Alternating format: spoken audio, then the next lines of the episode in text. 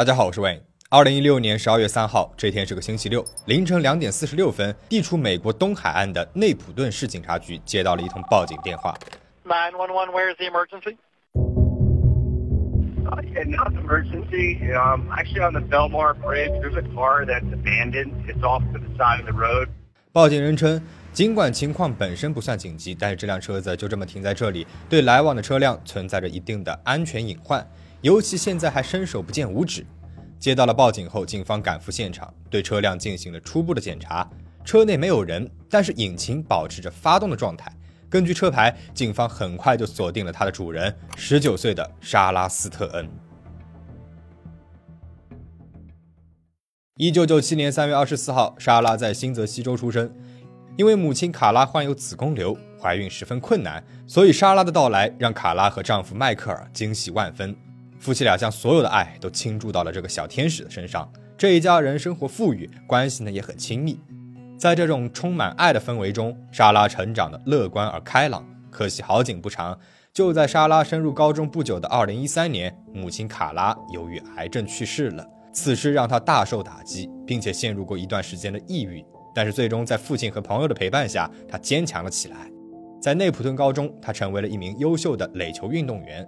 然后，他又慢慢的发现了自己对于艺术和设计的热爱。在一笔一画的创造中，莎拉慢慢平复着失去母亲的痛苦。在发现事发车辆不久前，莎拉刚刚从高中毕业，她报读了布鲁克戴尔社区大学，准备继续深造艺术和学习电视节目制作。目前呢，还在小镇的冰淇淋店打工。就是这么一个平易近人、前途光明的姑娘，为什么会在寒冷的深夜人间蒸发，只剩下一辆车停在路上呢？警方迅速地联系了父亲迈克尔，得知对方目前正在佛罗里达州度假，原计划是周六的早晨回来。这期间，他和女儿的短信交流相当的频繁，一切都显得很正常。他的最后一次回复是迈克尔给他分享了迪士尼的照片之后，莎拉赞叹被灯光照亮的城堡十分美丽。在这之后的十二月二号晚上十点半，也就是莎拉的车辆被发现的几个小时前，莎拉突然就没有再回复过父亲的短信了。而他平时很少这么早睡觉的，心急如焚的迈克尔给他发去了许多的信息，可是始终都没有收到回复。父亲怎么也不会想到，再次得到女儿的消息时，竟然是警察发现了他那辆空荡荡的汽车。确认了莎拉的失踪之后，警方计划着开展大规模的搜索。他们要做的第一件事情，就是要搞清楚莎拉消失之前的动向。他们前往了莎拉居住的房屋，发现屋内亮着灯，后门敞开着，里面却空无一人，只有莎拉心爱的小狗巴迪被关着。奇怪的是，莎拉非常宠溺巴迪，基本上都会允许他在房间里面跑来跑去，但是唯独今晚他被关起来了。房屋搜索无果后，他们找上了莎拉青梅竹马的好友利亚姆·麦克塔斯尼，因为利亚姆是最后一个见到莎拉的人。他们从小学一年级就认识了，在那之后一直是很好的朋友。凌晨四点钟，警方敲开了他家的大门，见到了昏昏欲睡的利亚姆。在采访当中，利亚姆表示自己在前一天，也就是二号的白天见到过莎拉。We went to get food today. And you went to work at what time? Uh, four thirty.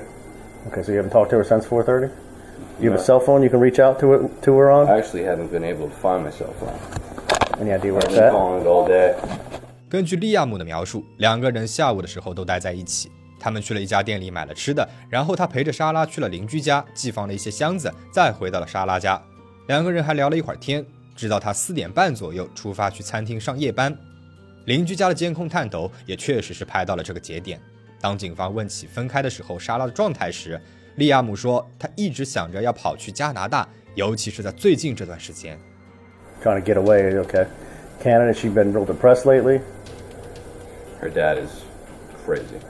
Okay, and then she's dealing with the loss of her mother. Her dad's in Florida right now, right? 在利亚姆的讲述中，由于父亲近期找了一个新的伴侣，莎拉和父亲的关系急剧恶化，以至于他想要搬离这个国家，去加拿大的多伦多生活。莎拉也确实不止一次的在社交媒体上表达了自己对于多伦多的喜爱，因此也算是有迹可循。那警方为什么要特意的问莎拉的状态呢？因为啊，莎拉停车的位置有一点敏感，他汽车的贝尔马大桥正对着鲨鱼河，此处夜间的河水十分湍急，再加上车子没有熄火，这都让警方的内部怀疑莎拉有没有可能是自杀了。后来，利亚姆接受了媒体的采访，更加详细的确认了莎拉和父亲的关系并不好。I know that her dad's taken money from her in the past. Uh, I think her mom was supposed to leave her money or something. I know she definitely has a lot of trust issues with her dad. So I've just been trying to help her out with that. In the past, she has had a tendency to have self destructive behavior. 考虑到利亚姆和莎拉是多年的好友，他说出的话自然是相当有分量的。 但是，莎拉的父亲迈克尔坚决地否认了此事，并且以父女之间十分正常的短信交流作为证据。他说，莎拉是他唯一的一个女儿，两个人彼此依靠，他们的关系一直都很亲密。他也赞同莎拉搬去多伦多，甚至提议过让对方干脆去加拿大上学。十二月六号发现车辆三天之后，父亲迈克尔组织了一场大规模的搜索，参与搜索的大部分都是莎拉的亲朋好友。其中就包括了青梅竹马的利亚姆，还有他的室友，同时也是莎拉高中舞会的舞伴普雷斯顿·泰勒。可惜的是，他们始终一无所获。莎拉好像真的是自杀了，湍急的河流把她推入了大海，只留下了亲人们无声的绝望。一开始，警方分析了从莎拉家到大桥上的几条路径，企图找到有用的监控录像。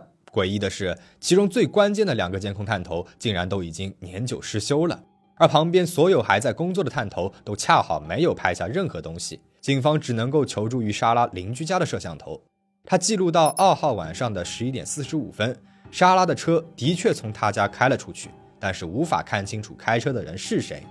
警方将利亚姆带到了警察局，试图挖掘出更多的信息，而他也一直都表现得十分的配合。但奇怪的是。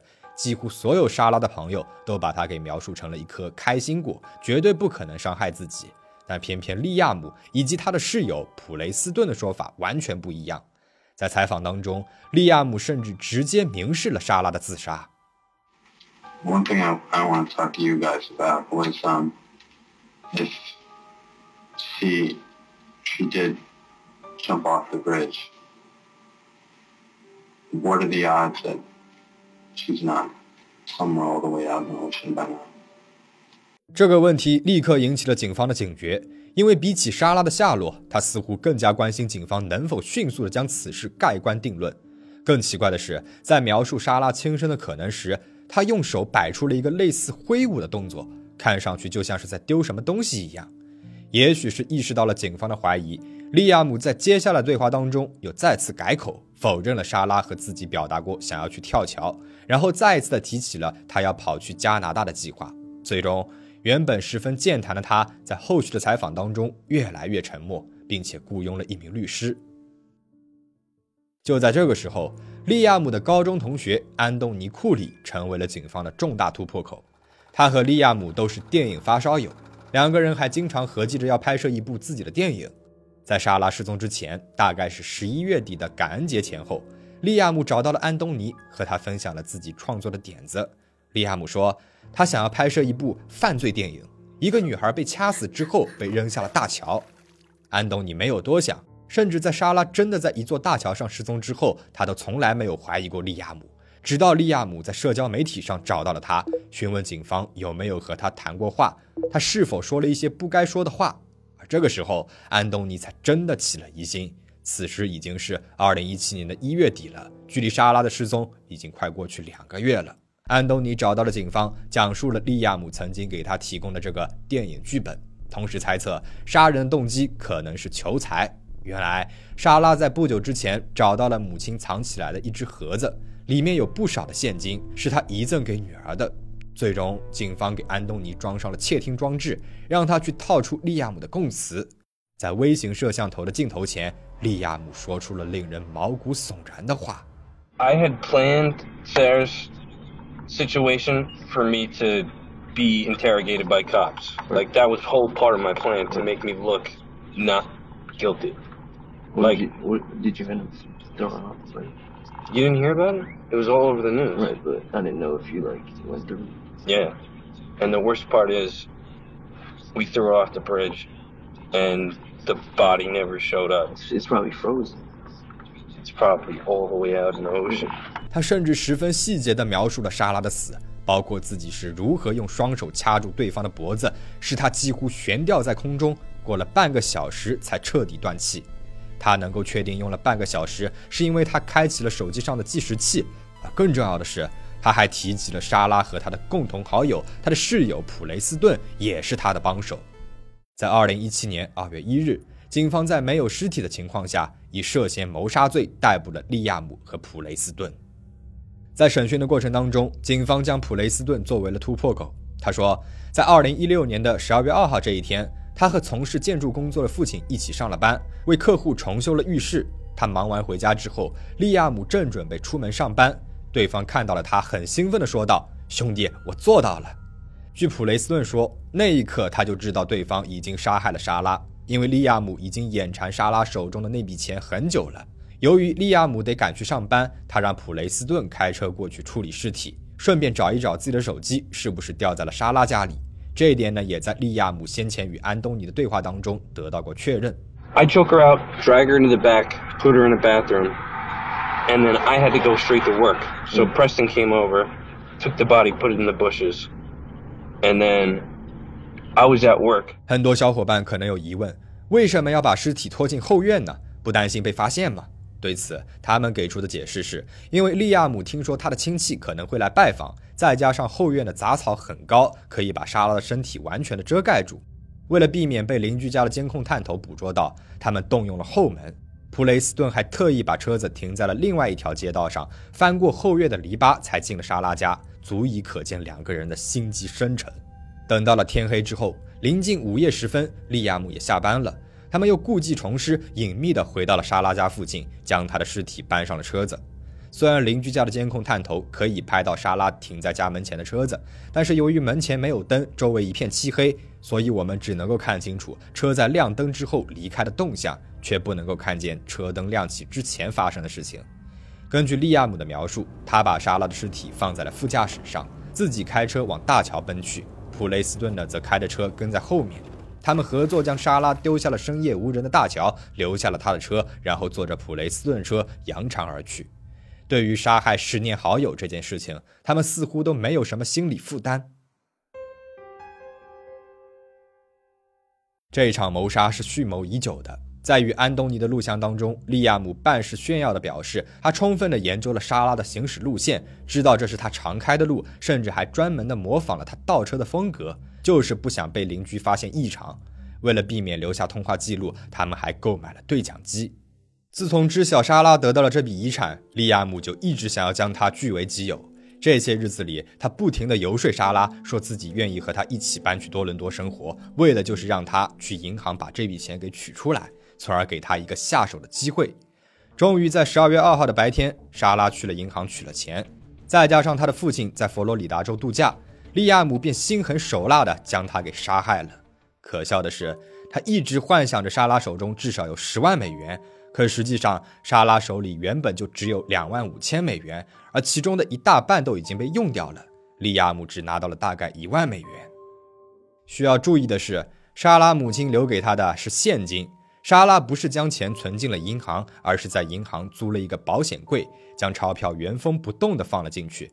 也就是说，在利亚姆拿到一万美元里，有许多钞票已经破损、老化，甚至不一定能够使用了。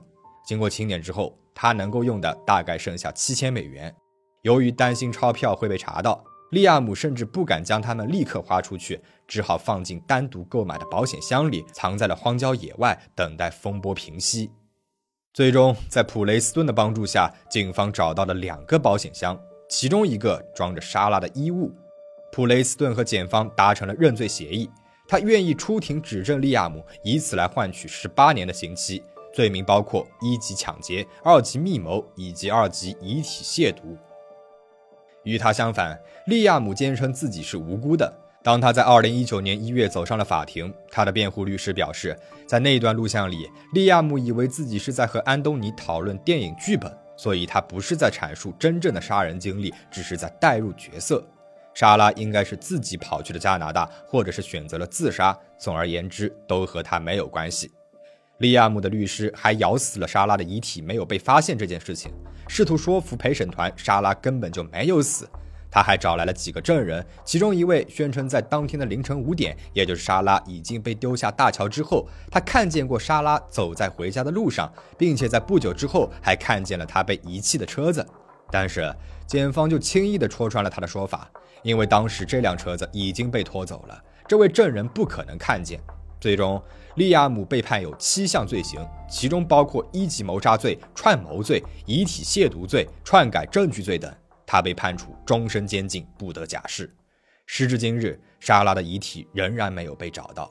在采访当中，他的父亲迈克尔表示：“找不到也好吧，至少他可以一直抱有微薄的希望，想象女儿仍然活在这个世上。”只是不在他的身边了。莎拉的故事无疑是一个彻头彻尾的悲剧。她没有做错任何事情，却惨死在了十年好友的手中。她年轻的生命是被他人的贪欲断送的。